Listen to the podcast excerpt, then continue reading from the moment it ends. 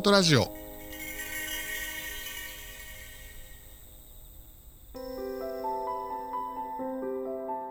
こんにちは。占い師と弟の弟です。姉です。裏音ラジオは霊能師として活躍する姉と霊感などの力は一切ない弟である僕があの世の話や霊の話を紹介するラジオです。詳しい内容は概要欄をご覧ください。それでは今日なんですけれども海外から入ってくる霊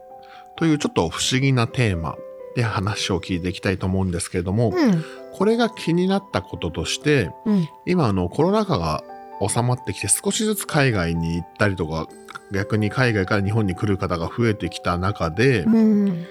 あのー幽霊とかそういうものってまずさ人についたりとかよく取りよ幽霊に取りつかれてるっていう話はあるじゃない。うん。ということは幽霊に取りつかれてる方が日本から海外に行くもしくは逆に幽霊に取りつかれた方が海外から日本に来る場合うん。幽霊が行き来していると言えるじゃない。うん。じゃあ現地に行った日本幽霊がついた日本の方がの幽霊が現地で降りてしまった？うん。逆に海外から幽霊を持ってきた方が日本で幽霊を下ろしてしまった？うん。ということは幽霊の中にもグローバル化が進んでいて、うん。いろんなところに国が乱れた幽霊がいる可能性もあるのかなと思って、うん。この辺りを聞いてみたいと思いました。うん。もう、これだけで映画が一本できそうな状態になるかと思うんだけれども、うん実際になぜあなたが日本にいらっしゃるんですかっていうような霊体を見ることがあります。うんあの、西洋の貴族の格好をしている方とかうんがいたことを見たことがあるし、もちろん海外に行った時も、あなたはここに何かゆかりがあるんですかっていうような、あの、まあ、ヨーロッパのある地域だったんですけれども、そこでアジアの民族衣装を着ている方の霊体を見たことがあります。ほうほうだから、もう昔からそうなのかもしれないけれども、人がある程度何か船かわからないけれども、それで海外を行き来するようになって、その時から霊体とか妖怪もそうだけれども、そういった移動っていうのを始まってるんじゃないかなと。で、そのままそこの地域に根ざして、その地域に溶け込み別の妖怪に変化していくとか、そういったことがあったり、あと霊体も、その地域に、その当時は自分のカルチャー、文化の形をとどめていたけれども、一種のエネルギー体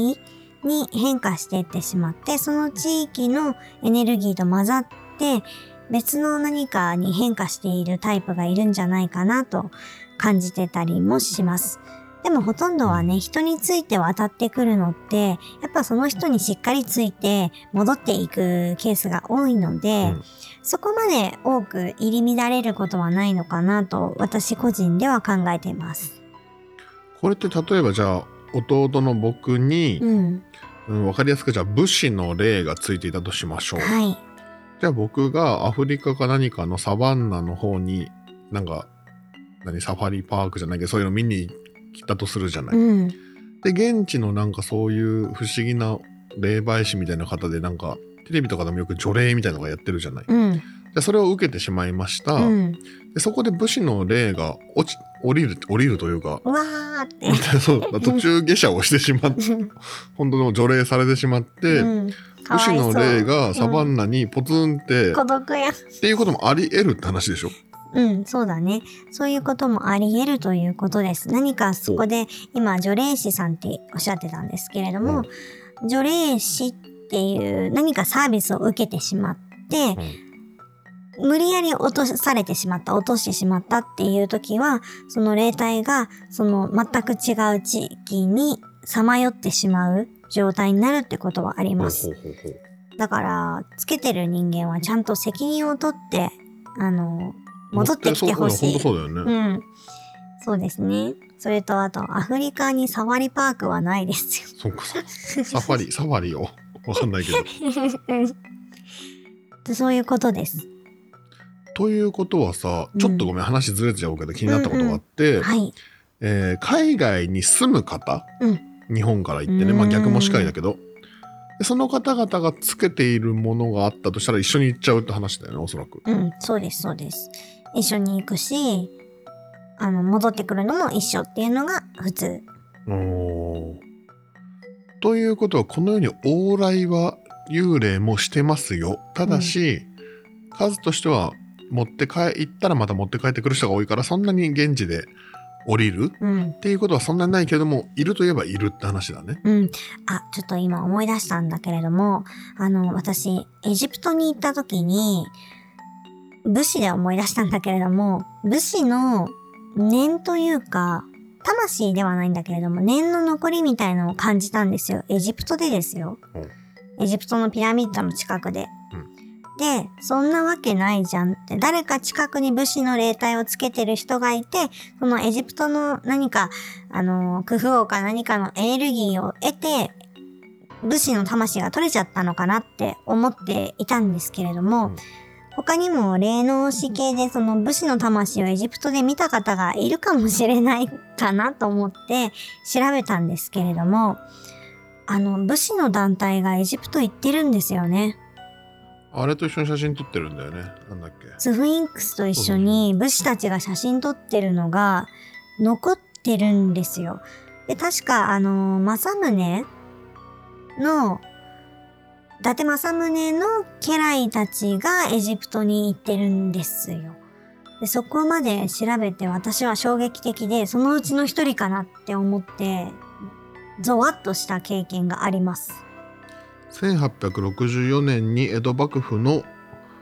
えー、と使節団が立ち寄った時にうん。撮影されたとのことですね。そそれの、ちょっと皆さんも調べていただけたらと思うんですけれども、あのースフィンクスに乗ってるのかな？乗ってはいないかな？乗ってはいない。その近くで武士たちが写真撮ってるのが残っているのを見ることができるかもしれません。ちょっとぜひ調べてみてください。スフィンクス武士と入れると出てきます。ちょっと私は衝撃的でした。うんうんうんうんということは、まあ、そのようにその場合魂だったの？た魂ではなくて念の残りみたいな感じだったので魂がそこにいると、まあ、成仏できてないとかそこで自爆霊になってしまってるとかいろいろいろとちょっと不安になってしまうんですが、うん。魂ではなくその思いっていうのかな、うん。重厚な思いがそこに残ってたっていう感じですね。これはえっと先ほどのさ例えば弟がどこかに行ってその武士の霊を落としちゃったみたいなのは例としてあのー事例としてお話ししたけれども、うん。ということはそういった方々をの降ろされてしまった霊はうん。戻れないの？うん、それはね、あの、別の同じ日本だったらね、日本の団体がツアーで来たりして、そこに取り付いて戻るタイプもいます。別のね、人について戻るっていううん、そのケースもあるので、100%もう戻れない、その地域に根ざすっていうわけではないかな。ということは幽霊に物理的な距離っていうものが関係してるって話だよね。うん、そうなの。幽霊って一瞬で移動できるって思いがちかもしれないですけれども、まあ一瞬で移動できるタイプもいれば、物理的にちゃんと乗って移動して来るっていうのもあるってことです。何かそういう海外とかで降ろされたらわかんないけど何か何霊界のようなところにつながってまた一瞬で戻ってくるっていうわけでもないんだね。わかんない。それはあり得るかもしれない。つながってテレポーテーションみたいな風になる可能性もあれば、うんその一緒に移動する可能性もあるっていうことです。二つ可能性はあります。では今度はちょっと質問を変えてあの昔僕の友達でいろいろとあのあの子はあれだったなあのバリ島か何かでいろんなそういうパワースポットツアーみたいのでいろんなところの神々うん。にいろいろお参りをしてで日本に帰ってきたらいろんな神々がついちゃってて でその子が日本でもいろんなところに巡るのが好きだから、うん。そのインドネシアの神様があなた一体どこのどの神様のを信じてるの？みたいなのでちょっと困ってる、うん、みたいな話をしてるのが面白いなと思って、うんうん海外からそういった神様を日本に連れてきちゃうこともあるんだなと思ったけれども、うん。そういうことなんだね。うん、神様丸ごとっていうよりも神様のそのエネルギーをくっつけてくるうん。っていうのはよくあるほうほうほう。お話ですね。特にバリ島とかそういった神々がいろんな神々がいるところでいろいろ回るのが好きな方にはついちゃいますよ。で日本に来た時にやっぱり種類が違うのがあるので今まで自分が大好きだったし入ると落ち着くし本当に相性がいいなと思ってた神社に入り口から全く入れなくなってしまったっていうお話も聞いたことあるし、うん自分が海外のいろんなスピリチュアルスポットを回ってそれでで日本に帰ってきて日本のいつも好きなお寺に入ろうとしたらそのお寺の入り口であのーまあザーザー雨にあったとかね、うんうん。雷がダーンと落ちたとか、そういう、あの、拒否を明らかにされてる経験をしましたっていうお話とかもすごく聞くので、やっぱり海外に行く、行ってそういうところ行って拝んだりすると、その匂いをつけるって私は表現するんですけれども、エネルギーをまとってきちゃう時はありますよ。そういう時の海外とか行っていろいろさ、まあ、仏閣とかいろんなそういう場所に行く方も多いと思うけど、うん、そういう時の作法うん。とか日本に入ってくる時の何かみたいなのあったらアドバイスもらいたい。うん。あのーまあ、作法、作法、ちょっとね、いろいろ難しい部分はあるんですけれども、実は日本で例えば不動明王とか、だとしても、その元をたどっていくとシルクロードで、インドの方から伝わってきたっていう、同じ種類の不動明王だけども、伝わってくる過程の中で少しずつ形を変えてった仏像様。っていうのがあったりもするんで、元ルーツは結局インドでその方は例えば不動明王の元となる存在に祈っていたけど、こっちの日本に来たらその不動明王の場所から拒否されたっていうケースもあったりするけど、もともとは同じ神様だったりするので、時間が経つと自然と入れるようになったりとか、その元々の違和感っていうのかな、そのシルクロードを経ると多少いろいろと考えとかも変わったり形式とかも変わってくるのでそれの違いに対して今の日本の不動明がまとってる気があまりにも元々のインドの方とちょっと違ってたっていうので拒否られたっていうだけなので時間が経てば全然平気にお参りができるっていうのはザラにあることなのでもしもその日本に到着してすぐ次の日に行った時に拒否をされてる感じがしましたっていう方は、えっと、1ヶ月ぐらい空けていただければ全然大丈夫になると思います。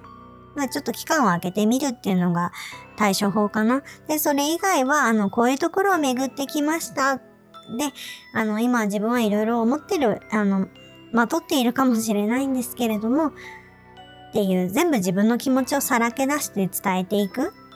で、その何かを信じる、何かを敬う、何かを大切にするっていう心は全世界全ての神様が受け入れることなので、その思いをしっかり伝えれば、あのーそんなに大ごとにはならないので大丈夫だと私は思ってますよ。ということは海外のようなそういう場所に行くのを控えなさいとかそういうことはなくて、ないない。まあ行ったら行ったで何かついてしまうのは当たり前うんうん。でそれはすぐすぐもしかしたら受け入れられないかもしれないけども時間が経てば大丈夫だしうん。まあすぐ行かないといけない場合は事情を話したりとかして行ってみてっていう話でいいよね。うん、そうですね。で、一つだけちょっと注意なんですけれども、海外にいろいろ邪神教とか、この悪魔崇拝とか、そういったところもあるんですよ。うんでそういったところはちゃんと事前にいろいろ調べて、あの、気をつけて入らないようには、あまあ入りたい方は入ってもいいんですけれども、それってあの、全く種類が違うものをもらう可能性があるので、そこ要注意してくださいね。あの、いろんなとこ入るのは自由だけれども、ちゃんと調べてから入るのを当たり前にしてください。うん何でも、なんか、すごい面白い建物だから入って、とにかく祈りまくろうっていうのが正解ってわけではないですよ。うんうんちょっとそれは別の回でしっかりとやっていきたいなと思います。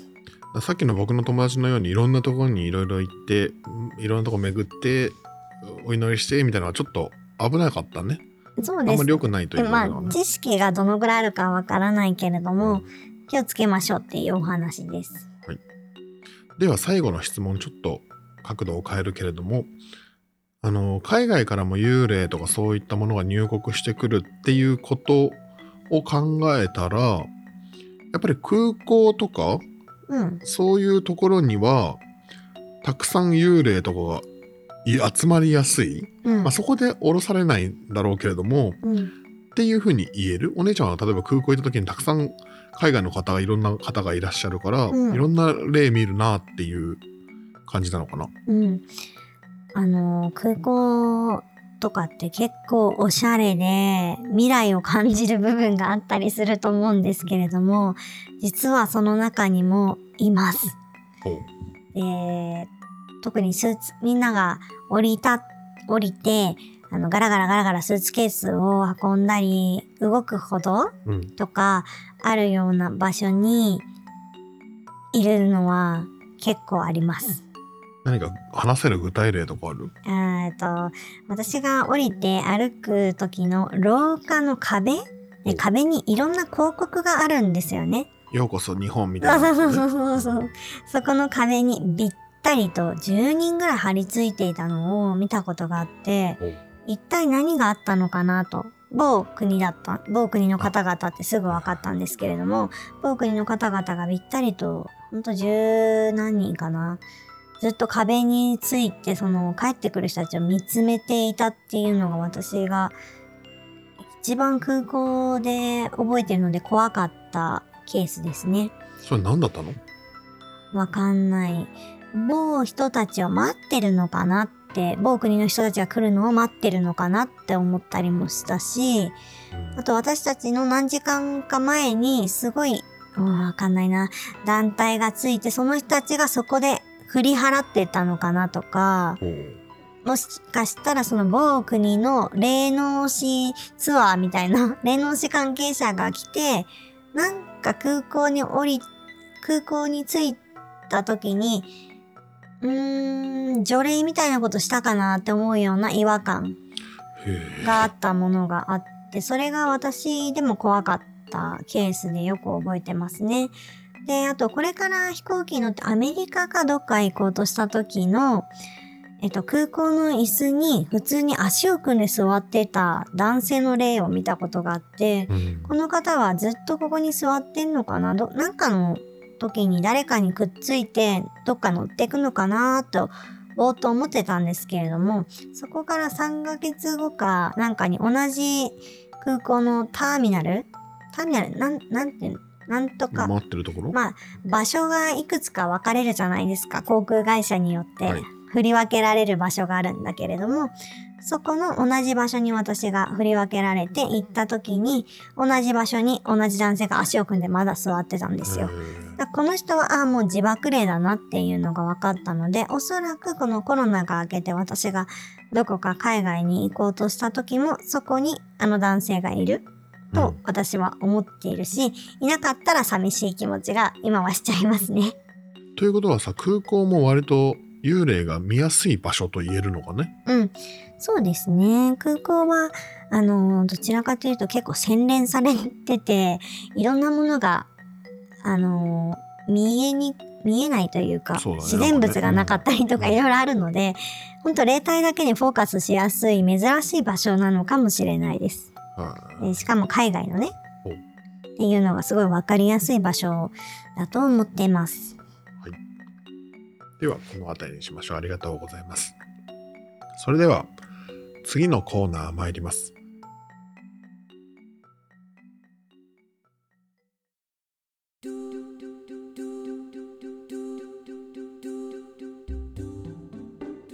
リスナーさんからのお便り紹介コーナーですこのコーナーではリスナーさんからいただいた質問に対して姉が答えていきたいと思います。今日のお便りは、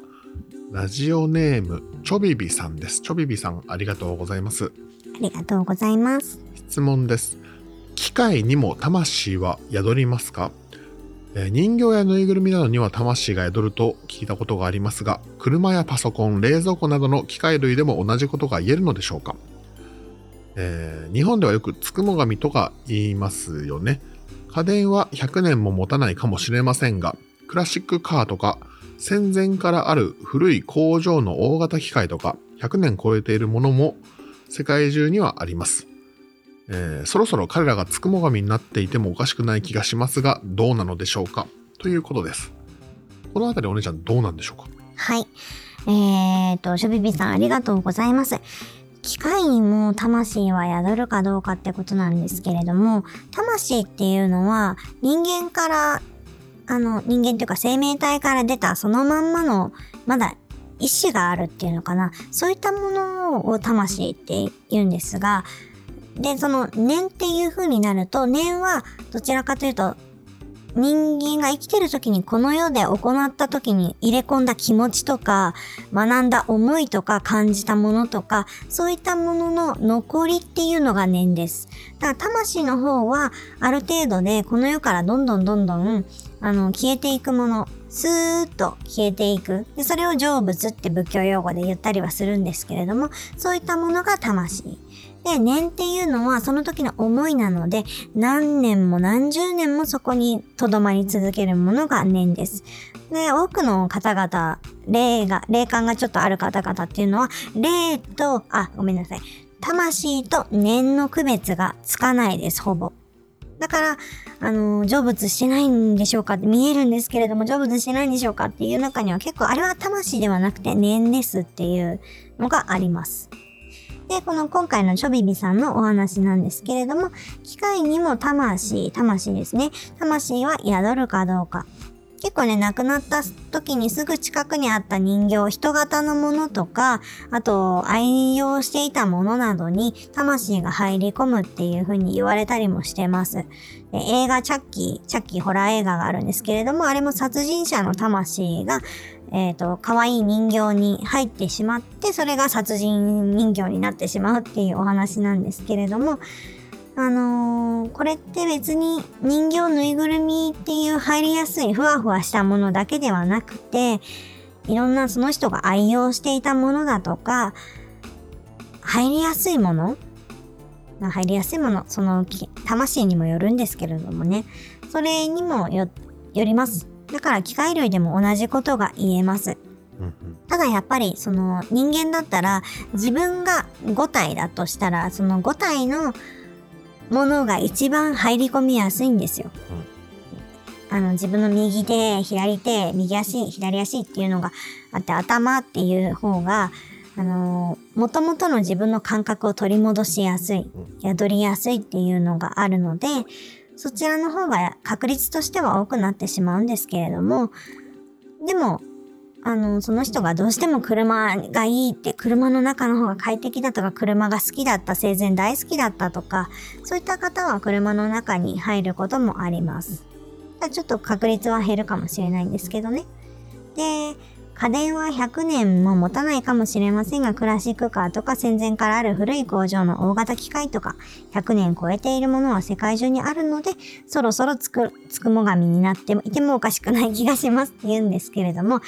ありますよ。あのーもう何百年、何百年前かの使われていたフライパンみたいなのにつくも神というか、魂が宿ってしまっているとか、あと、アクセサリーの中に入ってしまってるとか、全然あるので、つくも神っていうのはちょっとまた違うとは思うんですよね。つくも神っていうのは精霊とかが入り込んだりとか、その辺に残っている人間の魂が入るっていうよりも、ちょっと違うケースもあると思うんですが、だから、昔の古いものの中に魂が宿ってしまっているっていうケースは結構聞きますよ。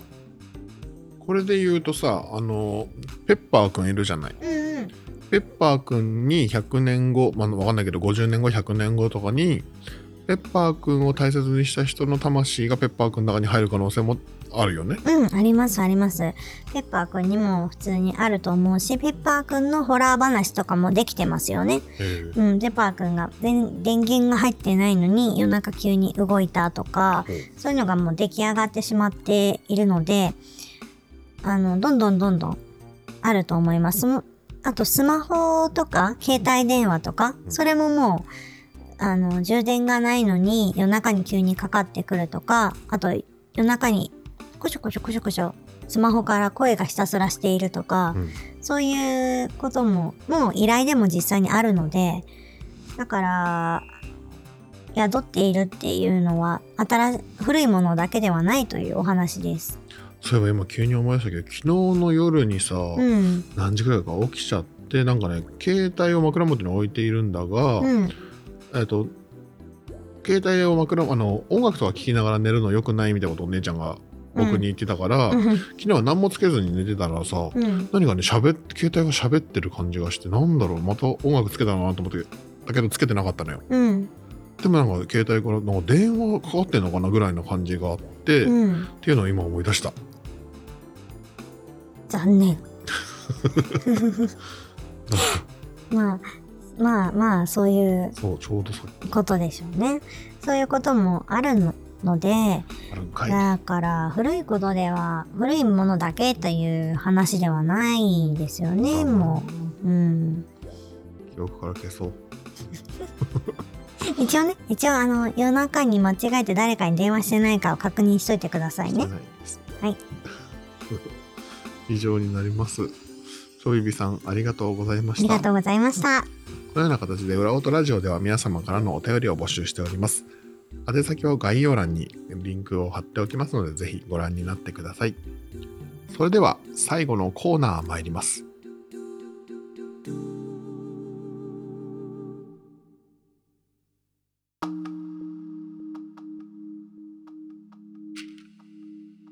最後のコーナー、送年コーナーです。送年とは送る年と書いて送年と呼んでおります。年を送るとなるとどういうことだろうかって思うかもしれないんですけれども、実際にやってみると皆さんの頭の中に何かしらのイメージが湧いてくるかと思います。そのイメージが実際に、あの姉が送ったものと同じものが受け取れたら成功です。こういったことを繰り返しやっていき、精度が上がってくると直感力が冴えてきます。直感力が冴えてくると、人生の岐路で迷った時に自分の直感で選んだものが正しいものになったり、間違った道を選びにくくなります。そういうふうに直感力を鍛えるということをこの送年を通じてゲーム感覚でやっていけたらと思います。それではここからお姉ちゃんお願いします。はいでは今日は、うん、後半の方に空港のお話をしたので空港にしようと思います空港ですがえーと一つ目。ヒースロー空港。ロンドン。イギリスですね。で二つ目。シャルル・ド・ゴール空港。これはフランス。で三つ目。台北空港。で四つ目、えー成田空港。この4つにしようと思います。では、そのうちの1つのイメージを10秒間送ります。皆さんもリラックスして受け取れるような体勢になってチャレンジしてみてくださいね。それでは、始めます。用意、スタート。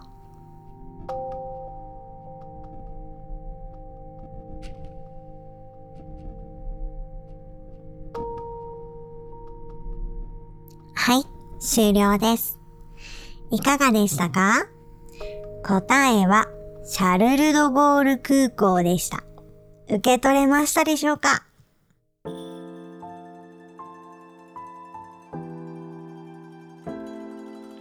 今回もシャルル・ド・ゴールってわわりかしすぐに分かったな。なんか。そうね、うんうん分か。ったですね、これは。うん、難しいかん、かた、な、なんか難しいようなニュアンスだったけれども、よくぞ。ちょっと最近、もしかしたら確率が上がってるかもしれませんね、私調子に乗らないことですよ。早いものでそろそろお別れのお時間のようです。裏音ラジオでは皆さんからの質問やお便りを募集しております。概要欄に詳細書いておりますので、ぜひご覧になってください。また、コメントなども励みになりますので、ぜひコメントいただければありがたいです。また、ツイッターでハッシュタグ、英語で URAOTO、ラジオカタカナでつぶやいていただけたらチェックすることができますので、ぜひそちらもよろしくお願いします。それでは、また次回お会いいたしましょう。ありがとうございました。ありがとうございました。さようなら。